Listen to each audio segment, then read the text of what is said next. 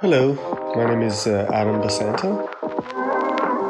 I'm an artist uh, based in Montreal since uh, 2010. Uh, my background is uh, actually in music. I studied contemporary composition and uh, worked a lot with experimental sound creation um, in my studies. And after my studies, decided to try to make sound installations and uh, media installations and uh, sort of slowly became more and more of a practitioner in what we would call visual arts very generally, although I work with a lot of non visual uh, media as well. In almost all of my works, I explore um, ideas about technology and I look at technology as something that uh, has uh, been with us since the dawn of humanity. It's something that we're intertwined with. Um, so I look a lot at uh, specific technologies, but also um, at the processes and the systems that interact with them. So uh, this could be economic system or um, the environment or the technological system itself, uh, you know, cloud computing or something like that. Maybe because of my background, I very rarely work in one media. I develop works by uh, having some sort of idea of something that I'd like to explore or something that confuses me, something that I don't understand. And then I try to, to research this idea and through that research to find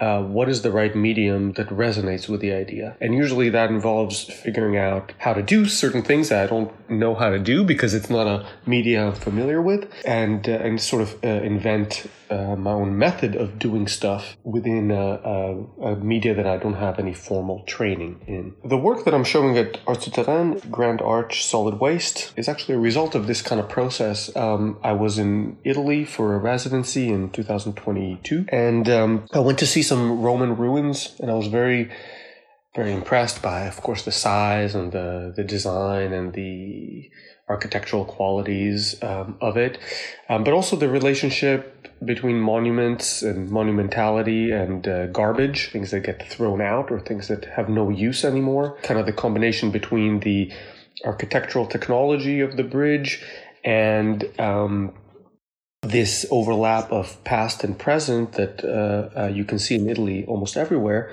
Um, I wanted to explore that in this sculpture by taking recycled waste and figuring out um, ways in which I can compress it. Um, and compression is usually we associated with an increase in value.